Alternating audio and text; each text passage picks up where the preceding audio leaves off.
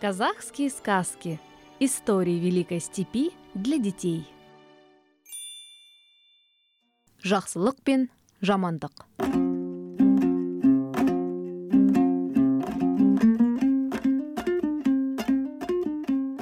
Бұрынғы өткен заманда жақсылық пен жамандық атты екі адам болыпты. Бірде жамандық жаяу жүріп келе жатып, салтатты бір адамға кезігеді. Екеуі жөн сұрасып, қайда бара жатқанын білісіпті. Сөйтсе, әлгі айдалада кезіккен жақсылық екен.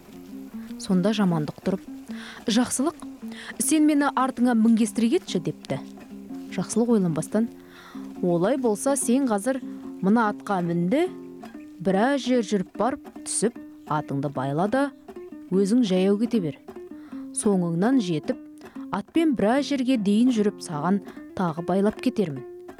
Сөйтіп, баратын жерімізге кезек кезек мініп жетейік. Екеуміз мінгессек, атқа қиын соғар, депті. Жамандық атқа мініп алып, сол кеткеннен жақсылықты есіне алмастан кете беріпті. Жақсылық шаршап, арып ашығып, кешке жақын бір күркеге келеді. Ішіне кірсе, ешкім жоқ. Бірақ ортада бір үлкен қазан асып отыр екен. Айдалада қайнап тұрған не қылған тамақ? Дәм татайын. Деп бір саусағының ұшын батырып, дәм татады да күрке төбесіне шығып жатады.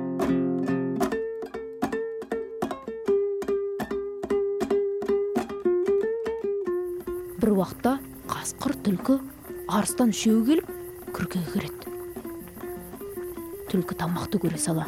Ойбай мына тамақтан біреу жепті! деп байбалам салады.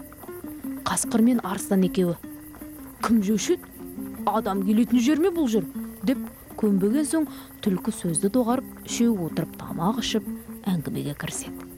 Арыстан қасқыр түлкі үшеуі көрген білгендерін айтысады. Арыстан мен қасқыр түлкіге түлкі сен не көрдің? Не істеп не білдің? дейді. Сонда түлкі тұрып. Мен бір жерден бір алтын көрдім.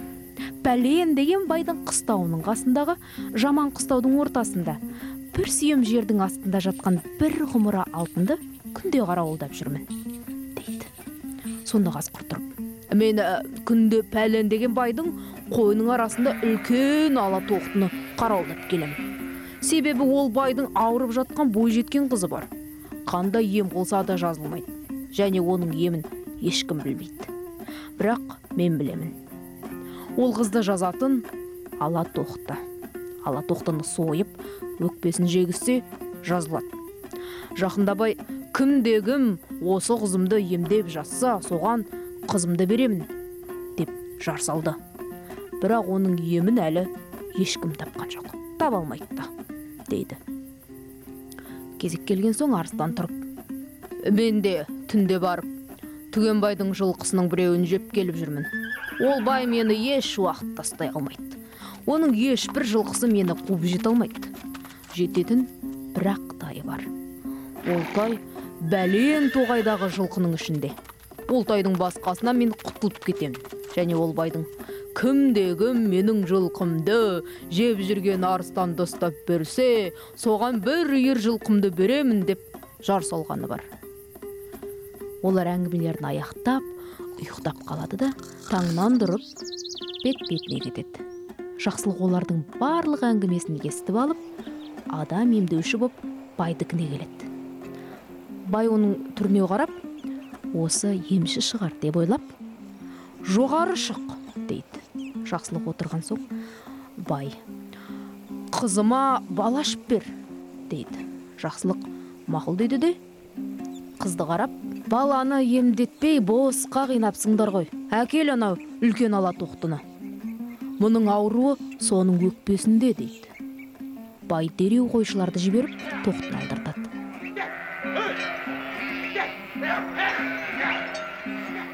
Жақсылық қызға тоқтының өкпесін жегізіп емдейді жазылған соң қызды өз алады. Бұдан кейін жақсылық бағанағы жаман қыстауға келеді. Қораның ортасын бір сүйемдей қазса бір құмыра алтын шығады. Оны алып арыстанның айтқан жеріне барады. Барса бай бір арыстанды ұстай алмай жүр екен. Мұны білген соң жақсылық байға.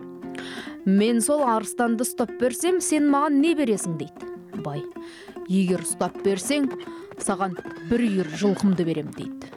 Жақсылық жарар деп тоғайдағы жылқылардың ішінен алатайды ұстап алып арыстанды күтіп тұрады арыстан келіп жылқыны алып қаша бергенде жақсылық әлгі алатаймен қуып жетіп арыстанды ұрып жығып байдың бір үйір жылқысын алып келген жолына түседі.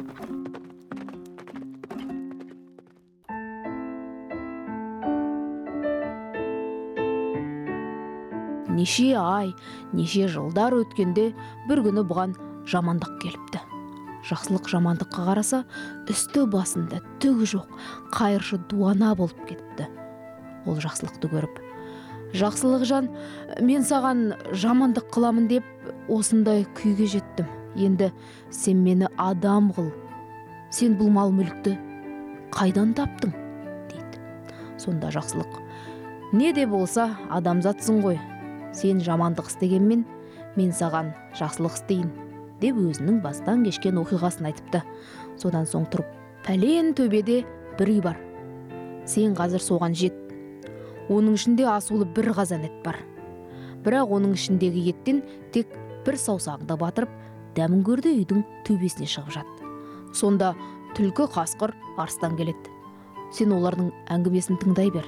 Олар кеткеннен кейін естіген сөздеріңді істесең осындай боласың дейді. Жамандық жарайды дейді де баяғы күрекеге барып кіреді. Жақсылық айтқандай қазан толы ет асулы тұр екен. Қызығып кетіп шыдай алмай мына бір жілігін жейінші деп еттен жеп сорпасынан да бес алты рет ұрттап алыпты сөйтіпті де үйдің төбесіне шығып жатыпты. Бір уақытта түлкі арыстан қасқыр үшеуі күркеге кіреді.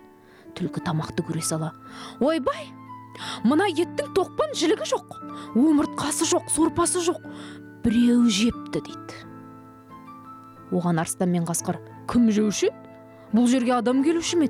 деп көнбейді. Жоқ бір бәле бар. Мен түс көрейінші деп түлкі жата қалыпты да аздан соң қайта тұрып осы күркесіне шығайықшы сонда бір бәле бар секілді депті. Бұл сөзін қасқыр мен арыстан да мақұл көріп түлкі төбеге шықса жамандық жатыр екен. Үшеуі жамандықты бас салып жеп қойыпты. Сөйтіп жақсылық жақсылығынан өмір сүріп мұрат мақсатына жетіпті. Ал жамандық жамандығынан ит құсқа жем болыпты.